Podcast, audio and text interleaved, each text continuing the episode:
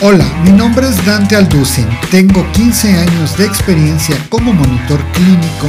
Fui nombrado Top 100 Visionaries in Education por el Global Forum of Education and Learning en los Estados Unidos y soy el fundador de Blast Academy, la escuela creadora del exitoso programa de formación de monitores clínicos de élite Monitoring Year One.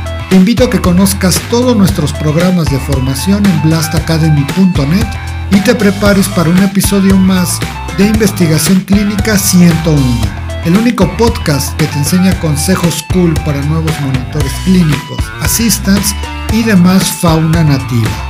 Chukta Batao, que en vietnamita significa empezamos. Hola, bienvenido a este podcast. Hoy te voy a contar un story time.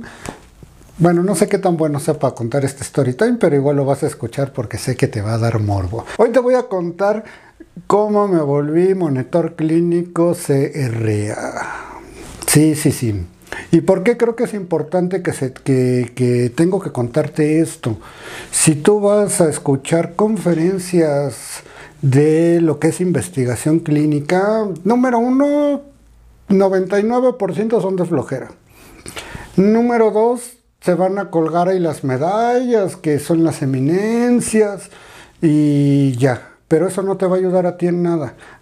A mí al contrario, me gusta explicarte las metidas de pata que yo hice para que tú no las hagas.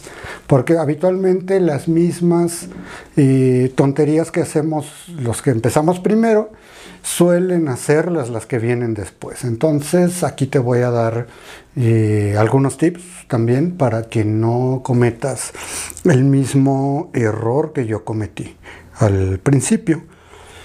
Te cuento, fíjate que por azar es el destino, que eso yo creo que también amerita otra, otro episodio en este podcast.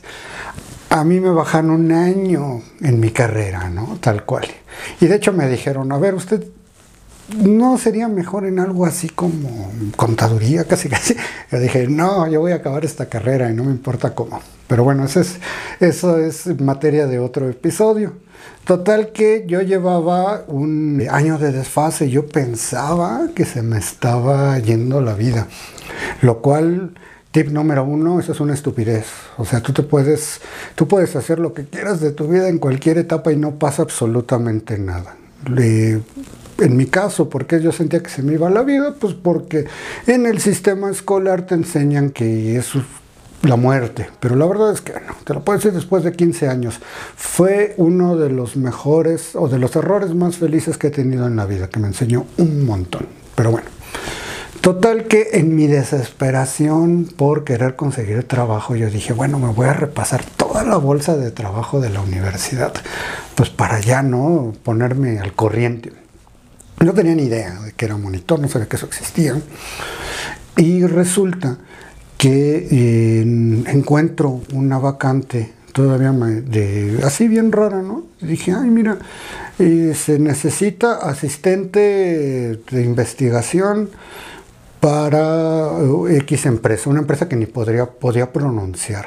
Y me llamó la atención porque dije, ay, momento, eso, eso, viene de un principio estadístico. La empresa en ese momento se llamaba, bueno, yo lo leí como Quintiles. O dice que, se, bueno, se, en inglés se pronuncia Quintels. Quintels era una empresa de una CRO muy grande que eventualmente se volvió lo que hoy es IQVIA. Total que yo dije, ¿qué será eso de quintiles? Es como raro. Y aparte ni me lo podía aprender. Y apliqué. Dije, pues apliqué, me hablaron, sí me acuerdo mucho todavía hasta el día de hoy de la entrevista de RH, porque yo estaba así muy, eh, fue del único trabajo que me hablaron, ¿no? Y fíjate, aquí va el segundo tip, me hablaron solo por el nivel de inglés. Y yo no soy Shakespeare, ni mucho menos, ¿eh? Ni, no me imagino, bueno, sí, sí me imagino, la verdad es de que te voy a dar otro tip. A las CROs y las farmas les cuesta conseguir mucha gente para investigación clínica de primera instancia por el idioma. Si tú hablas inglés, estás aventajando a un montón de gente y no puedes entrar a investigación clínica si mínimo no entiendes, escribes y te das a entender en inglés. Ahí lo lees, evidentemente, ¿no? Entonces, si en inglés no es tu fuerte, métete a estudiar inglés, maldita sea. Bueno, total que solo por eso me hablaron. Y dije, va. Y ya me dijo la de recursos humanos, no, es que mira, tienen que trabajar con los investigadores, pero sí es necesario que hables inglés. Y es una empresa transnacional. Pobrecita, estaba igual de perdida que yo. Nada más que aquí hay una diferencia de recursos humanos. Sigue estando perdido. Yo ya no tanto. Entonces, resulta que eh, pues me mandan entrevistas, empiezo a ir a las entrevistas y me quedo. Y aparte yo decía, oye, pues esto está increíble, ¿no? Porque pues a mí siempre me ha gustado, me ha gustado aprender idiomas. Entonces dije, ay, mira, voy a poder practicar inglés. Ah, porque todo esto tenía profesores que les molestaba que yo pusiera cosas en inglés. De hecho, tuve un profesor que me dijo, me puso en un examen, le recuerdo que el idioma oficial de los Estados Unidos mexicanos es el español. Si usted me pone una palabra en inglés, lo voy a reprobar. Eh, sí, bien de mente abierta, ya no vamos a... Yo dije, pues bueno. Total que, ahora, ahora sé que como en Harmon Hall el inglés me abrió las puertas. Llego, me hacen la, la, la entrevista, paso. De hecho, me trabé, me trabé en una de las entrevistas al grado que mi jefa, que eventualmente me la encontraría en otros lados muchos años después, ya casi casi me dio palmadita en el hombro. Ya, ya está bien, te esforzaste. Yo, y me, me hablan, ¿no? Me quedo. Llego el primer día y pues al, al, lugar, ¿no? Y veo que es una oficina. Y dije, ah, caray. Pues entro, subo y veo un montón de... La recepción primero que nada, ¿no? Y estaba la recepción y decía en letras metálicas, eh, quintiles. Y yo, wow, y viene la bandera de México y la de Estados Unidos. No, bueno, yo me sentía súper internacional. Total que llego y ya me empiezan a, explicar qué se hacía y, me empiezan a decir que, qué onda, que de hecho el primerito, primerito día, y quien me explicó eso pues fue José Luis Torres, que si has visto los lives, el, el bueno, has invitado de, los lives, fue de hecho el padrino del, uno de los padrinos de la primera generación. Y eh, yo creo que también lo voy a invitar eventualmente aquí al podcast. Pero bueno, total que José Luis me orientó el primer día como para que no me espantara tanto y ya me empezaron a explicar. Y pasaban los meses y yo no entendía qué demonios estaba haciendo. Pero como tenía un escritorio, tenía una computadora y tenía un correo electrónico, bueno, yo, yo me sentía ya acá bien ejecutivo. Y empecé a ver eventualmente que, eh, pues que ya tenía un poquito de más idea que hacen los monitores, porque yo veía muchos eh, cubículos vacíos. Eh, alguien me dijo con el correr de los meses que pues, los monitores viajaban efectivamente a supervisar estudios de investigación. Si quieres saber qué es un monitor, vete al link que te dejo abajo para que veas o escuches el episodio donde te hablo de qué demonios es un monitor clínico. Y ya, ¿no? Entonces eventualmente vi que metían cuentas de gastos y vi que todos tenían tarjeta American Express corporativa, ¿no? Entonces ya te imaginarás, yo así como en, mi último semestre de estudiante dije, wow, yo quiero eso. No me importa, yo quiero eso. Y ya, total que pasa, pasa el tiempo, yo me tengo que salir de Quintals básicamente por dos motivos. Primero es porque yo me enfermé de la tiroides y ya no tenía energía más que para respirar. Entonces dije, bueno, pues ya me voy a descansar. Y el segundo era porque tenía que sacar mi cédula, porque sin cédula profesional, que ese es otro tipo, no puede ser monitor clínico. Entonces, ¿qué llevamos? Inglés y cédula. Y dije, bueno, pues ya me voy. Total que ya me alivio, tengo mi cédula y regreso bien jefe y me dicen, pues, ¿qué crees que no? Porque ya no, ya no estás estudiando, ya no puedes ser becario. No tienes experiencia para ser monitor. Así que pues, nosotros te llamamos. Dije, ching, ¿qué hago? Entonces me acordé, imagínate nomás, o sea, e-, esta información fue lo que la pesqué en alguna plática que alguien de los monitores había dicho que había otras cerreos. Y no era como ahorita que la información está, está, no te voy a decir en todos lados, pero hay muchísima más información. No existía LinkedIn. Y yo dije, demonios, ¿cómo a encontrar eso? Total que me metí a buscar a Google no tenían, de hecho, los CREOs en aquella época tanta presencia ni en México ni en Internet, aunque no lo creas. Entonces fue bien difícil, tuve que ir reconstruyendo, encontraba una y no estaba en México. Encontraba otra, tampoco estaba en México, ¿no? Entonces, de ir, ir buscando, y, si ahorita no hay información, en esa época menos, agarré un pool de unas cuantas ROs y dije, voy a hablarles y a llevar mi CV. Y ya entonces empecé a hablar y no me hacían caso. Dije, pues yo voy y me planto, ¿no? Y fui a dejar mi CV a varias. la que más me sorprendió en ese momento fue PPD porque estaba en Torre Mayor y tenía una vista impresionante, ¿no? Pues de todos modos, imagínate, para un estudiante llegas a Torre Mayor y en esa época pues era súper moderna y subes hasta el piso, ya ni me acuerdo cuál. No me acuerdo porque evidentemente no me quedé, ¿verdad? Este, y se veía toda la ciudad y dije, no manches, yo quiero trabajar aquí. y ya empecé varios procesos y todos fueron nada y nada y nada y nada y nada y nada. Luego había otra que estuve compitiendo con otra persona, de hecho me dijo eh, quien estaba haciendo las entrevistas, me dijo, es que ya no me lo redujimos a dos candidatos. Y al final se lo queda a la otra persona. Entonces dije, bueno, ya. Ah, bueno, antes de eso fui a AstraZeneca. Y en Astra yo creo que ya me vieron tan mal que me dijeron, oye, fíjate que tenemos un, bueno, no tenemos, existe un diplomado de monitoreo clínico. Ese diplomado te puede ayudar. Y yo dije, ah, qué padre, fue a preguntar al diplomado y pues no me alcanzaba. dije, no importa, voy a buscar todo lo que sea necesario para eh, poder pagar eso, ¿no? Voy a, a, ver qué hago. Entonces dije, voy a entrar a trabajar de lo que sea. Grave error, y ese es otro tip, nunca te metas a buscar trabajo porque sí, porque te desenfoca. A mí me desenfocó mucho y fue muy difícil porque eran puras negativas. Aplicaba trabajos para los que no tenía la menor oportunidad de quedarme.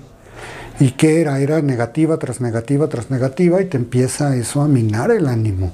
No te lo recomiendo. Si tú lo que quieres es entrar a investigación clínica, enfócate en eso y, y, prepárate para eso, cumple todos los requisitos y aplícate con todo, porque si no te vas a quedar sin nada. Yo estuve muchos meses moviéndome por muchos lados.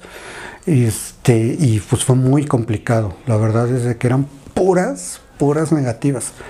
Ahora que me toca estar entrenando personas para que entren a investigación clínica, me doy cuenta que el, el, problema es que no solo es el desenfoque, sino no está, como no está alineado con lo que realmente quieres, es muy difícil que, triunfes en algo que no es lo que realmente quieres. Fíjate, no, no voy a, decir qué empresa era, pero hubo un lugar donde me dijeron, ¿cómo te llamas? Ah, pues Dante. Ah, edad, sí, sí, sí, sí. Ah, perfecto. Pues, ¿quieres quedarte? Sí. Ah, muy bien.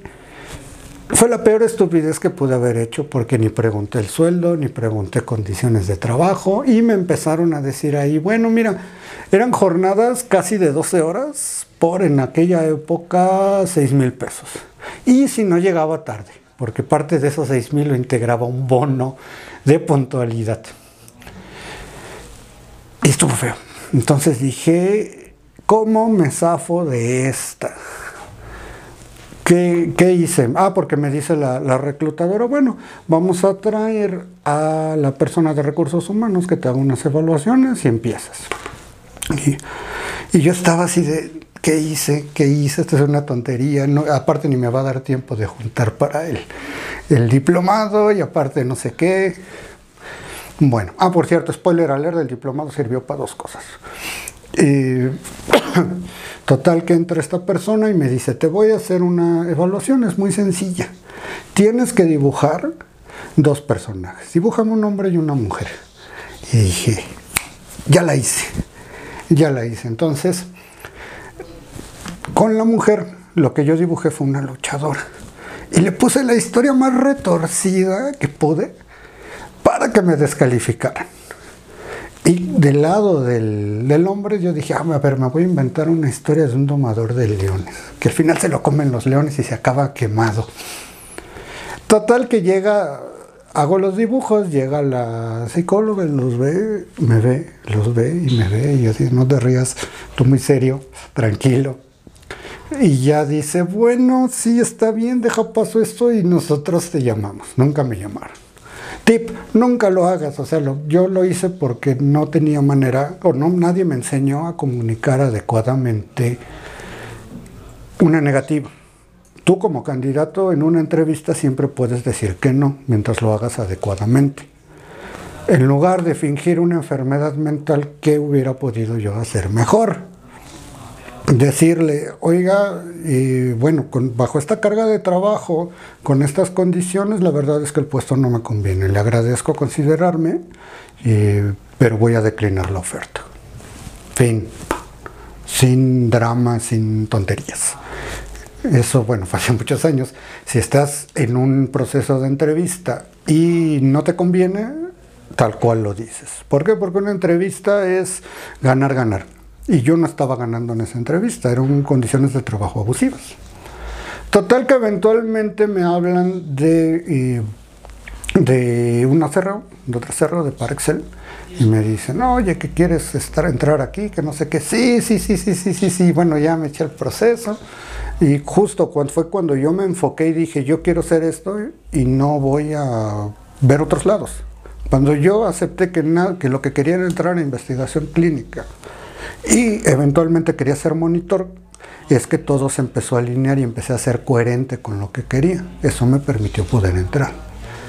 Total que estuve alrededor de un año, bueno, no como un año, entre un año y medio, dos años, como asistente clínico y eventualmente me promueven a monitor. Pero me promovieron a monitor porque la gente se estaba yendo. Había un estudio horrible. Yo creo que fue mi bautismo de fuego. Es uno de los, con todo, ahorita te lo puedo decir después de 15 años. Con todo. Y mis 15 años, ese es uno de los estudios que han estado en el top 10 de los peores, de los más retadores, pero me enseñó un montón. Pero eso ya te lo cuento en otro episodio. Hoy ya hablé bastante, así que nos vemos.